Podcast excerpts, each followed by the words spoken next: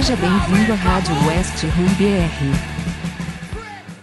Olá, Hammers. Eu sou o Lucas, jornalista e torcedor do West Ham, e apresento a primeira edição desse novo projeto que estaremos trazendo semanalmente o resumo do que aconteceu na semana do nosso clube. Bom, para iniciar nossa semana, começou com o West Ham jogando contra o Chelsea fora de casa na segunda-feira. Jogo que considerávamos difícil, obviamente, mas esperávamos que o time menos competisse, né? Saísse com pontos no, melhor dos cenários, no melhor dos mundos. Mas antes mesmo do jogo começar, a expectativa caiu por água abaixo e o David Moyes aplicou uma mudança, no mínimo muito estranha, de formação, promovendo a entrada do Noble no time. Resultado: a equipe estava completamente sem criação e, apesar de prejudicado pela arbitragem, verdade, perdeu para um Chelsea que nem fez boa partida e ganhou por 3 a 0. E detalhe, o West deu uma finalização no gol, na direção do gol nesse jogo. Sem muitas notícias durante a semana, tivemos a chegada do zagueiro dinamarquês brasileiro Frederic Alves, deve ter seus primeiros minutos ali ainda na equipe sub-23 e o retorno de Lanzini e Antônio aos treinamentos. Para o jogo de hoje contra o Brighton, Antônio ainda não foi liberado, mas Lanzini sim. Após um futebol muito pobre contra o Chelsea, a gente esperava que o time chegasse com mudanças para esse jogo. Teve. O Johnson, lateral, entrou na vaga do Fornaus inacreditavelmente, essa foi a única mudança do time. Hoje manteve o Noble, ou seja, a entrada do Johnson fazia a equipe voltar ao esquema de três zagueiros, que funcionou durante a temporada. O Bueno, Gibbon e Creswell é a melhor defesa que temos, e Kufal e Johnson ficam de alas no momento ofensivo. O problema aparece no setor à frente, no meio campo. Com três volantes, é isso mesmo, jogamos contra o Brighton, precisando da vitória para não desgarrar do bloco de cima da Premier League, com três zagueiros e três volantes. O erro crasso do David Moyes, né? Teimoso, como sempre, não reconheceu o erro na escalação contra o Chelsea e manteve Noble junto a Sushek e Rice no meio-campo. E como esperado, né, o time ficou sem criatividade alguma e não era para menos. O Haller, que não rende isolado, mal tocou na bola, Bowen sozinho brigando para criar algo, só tinha parceria quando o Kufal adiantava a linha. O Johnson naturalmente oscila, né, pela idade que tem, experiência. O garoto começando a carreira profissional ainda, então vai oscilar. E o meio de campo, sem um jogador de criação, obviamente não ia criar. O primeiro tempo foi uma atuação muito ruim, muito ruim mesmo. Lembrou aquele terrível jogo que a gente fez na primeira rodada da Premier League dessa temporada contra o Newcastle. Por sorte, estávamos perdendo por apenas 1 a 0. Para a volta do intervalo, finalmente Mois percebeu o erro crasso que cometeu e realizou substituições, que caso não fosse um treinador tão passivo, poderiam ter sido feitas ainda no primeiro tempo. Né?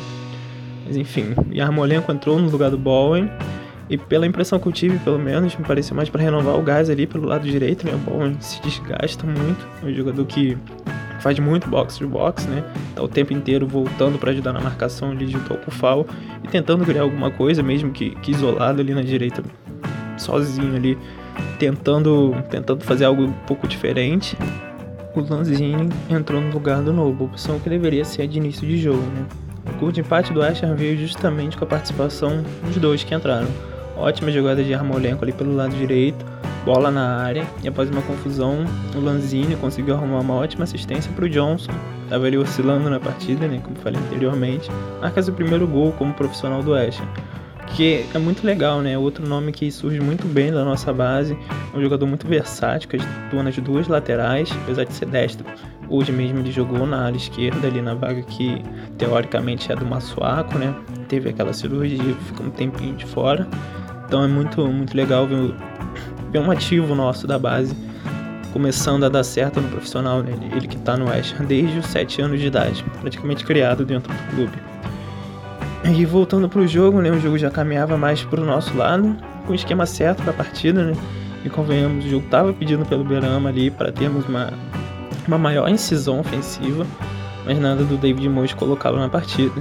E como nada é tão ruim que não possa piorar, veio o segundo gol do Brighton, e com uma ajeitada de braço. Outra vez a arbitragem cometendo um erro grave, esse eu diria que, o mais grave de todos até, puxando um pouquinho na memória aqui no começo do campeonato, logo na primeira partida que, que adotamos essa linha de 5 com os três zagueiros e jogamos bem contra o Arsenal fora de casa, tivemos um pênalti a favor não marcado após a bola bater no braço aberto do defensor adversário. Teve aquele pênalti contra o Liverpool, né, que estávamos jogando por 1 a 0 com o gol do Fornaus e o Massuaco, uma, uma pequena dividida ali com o Salah que se atirou no chão e o juiz marcou o pênalti, que veio o empate posteriormente à virada. Mais recentemente, estávamos ganhando do Manchester United em casa por 1x0 e o empate deles veio de um lançamento que a bola saiu pela lateral a partida acabou terminando em derrota também.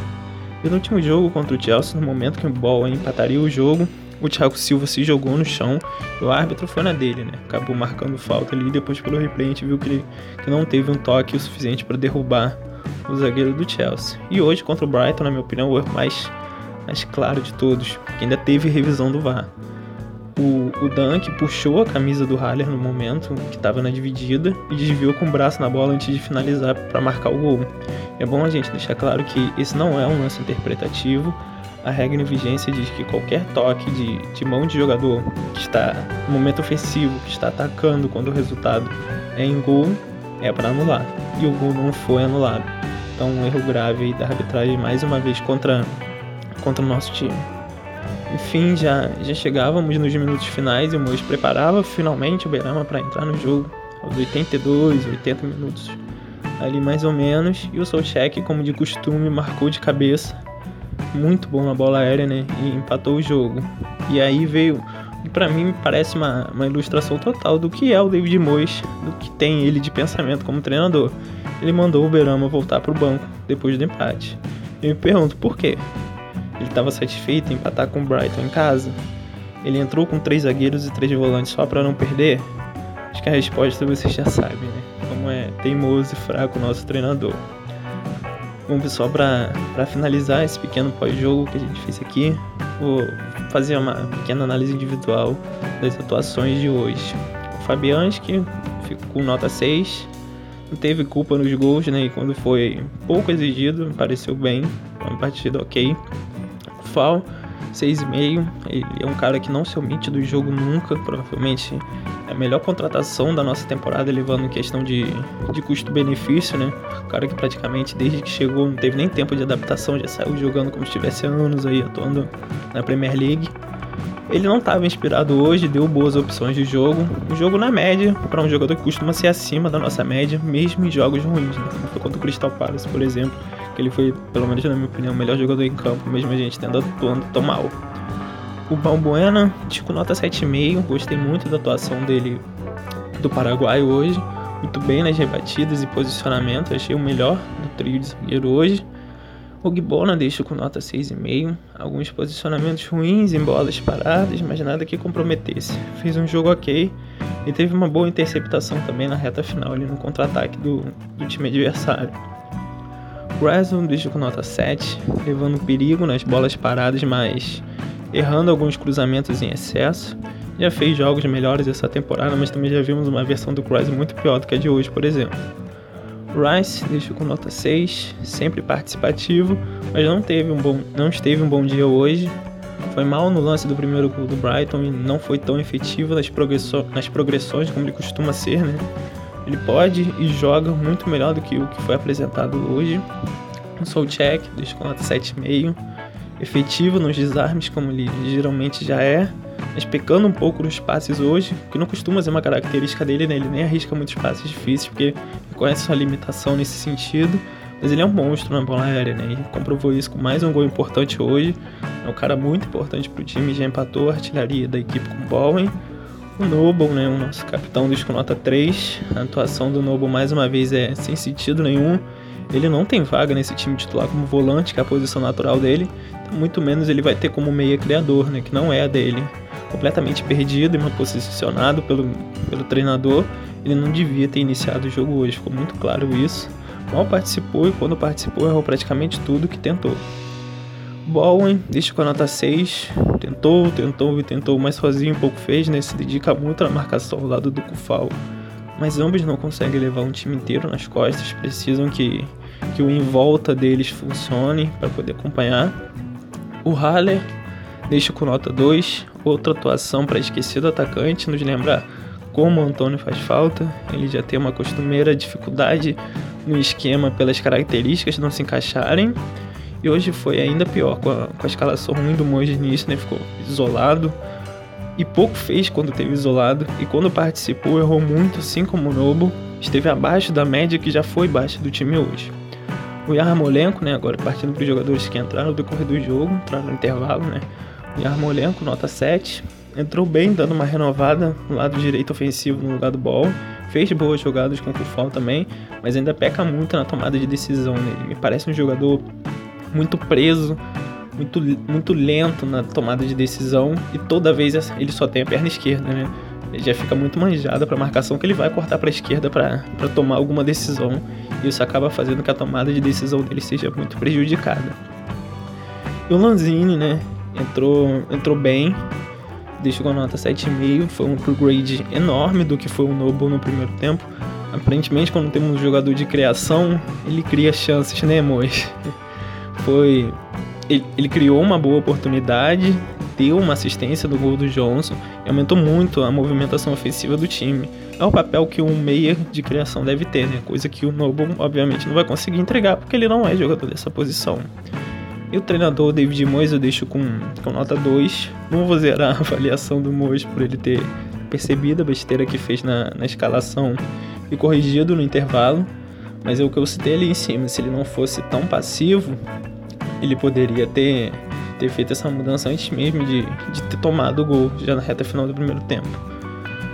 Mas apesar de ter feito essa correção no intervalo, já havia sido prejudicial à sua própria equipe, assim como foi contra o Chelsea também, né, na rodada passada. Além de toda a questão envolvendo a birra que ele tem com o Berama também, está claro que ele não, não gostou do fato dos proprietários terem ido atrás do Argelino ao invés do, do King do Bournemouth, que era o jogador que ele queria, que ele pediu na janela.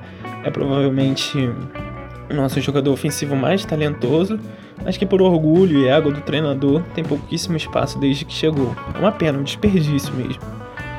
E é isso, pessoal. Voltamos a campo já na terça-feira contra o Southampton. Esse jogo é uma chance de igualarmos os 25 pontos deles na tabela da Premier League e seguimos ali no meio, né? Abrimos uma distância de 3 pontos justamente do Southampton, que é a equipe que inicia esse bloco de cima da Premier League que está bem embolado ali. Perdemos a chance de encostar e esperamos que o nosso treinador tenha, tenha sérias reflexões sobre, sobre as péssimas escolhas que, que teve nos últimos dois jogos.